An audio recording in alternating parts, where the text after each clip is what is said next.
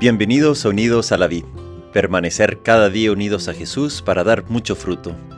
Sábado de la vigésimo quinta semana del tiempo ordinario, 30 de septiembre de 2023. San Jerónimo, presbítero y doctor de la Iglesia. Evangelio de nuestro Señor Jesucristo según San Lucas, capítulo 9, versículos 43 a 45. Mientras todos admiraban por las cosas que hacía, Jesús dijo a sus discípulos, Escuchen bien esto que les digo. El Hijo del Hombre va a ser entregado en manos de los hombres, pero ellos no entendían estas palabras. Su sentido les resultaba oscuro, de manera que no podían comprenderlas y temían interrogar a Jesús acerca de esto.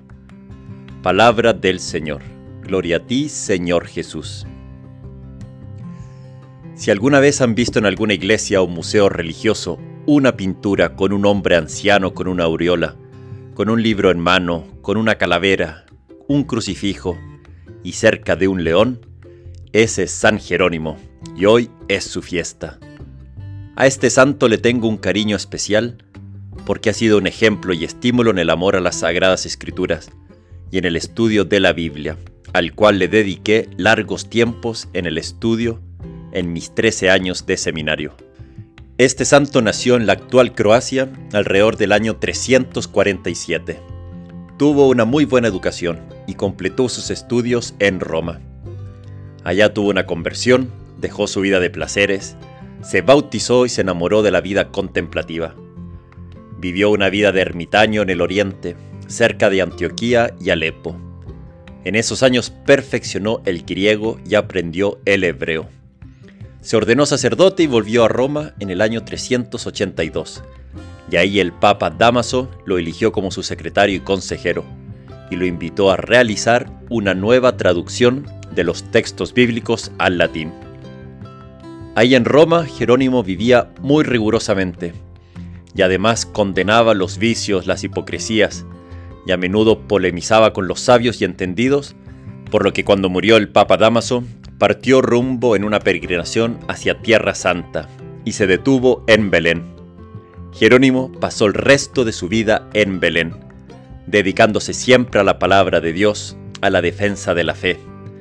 A él le debemos la primera traducción al latín de la Biblia, llamada la Vulgata, con los Evangelios traducidos del griego y el Antiguo Testamento traducido del hebreo, que aún hoy en su versión revisada es el texto oficial de la Iglesia Latina. Murió en Belén el 30 de septiembre del año 420, un día como hoy. De San Jerónimo podemos aprender a tenerle un gran amor a las sagradas escrituras, a la Biblia, a la palabra de Dios. Él llegó a decir en su introducción al libro del profeta Isaías que ignorar las escrituras es ignorar a Cristo.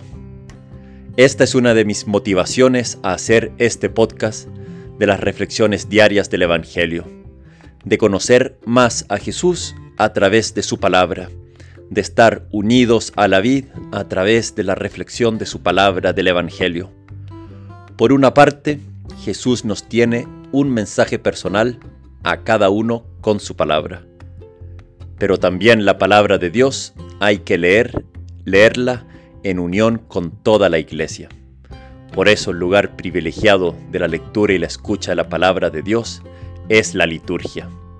Y por eso en las reflexiones de este podcast cito a tantos padres de la iglesia, doctores de la iglesia, santos como hoy San Jerónimo, para reflexionar junto a toda la iglesia.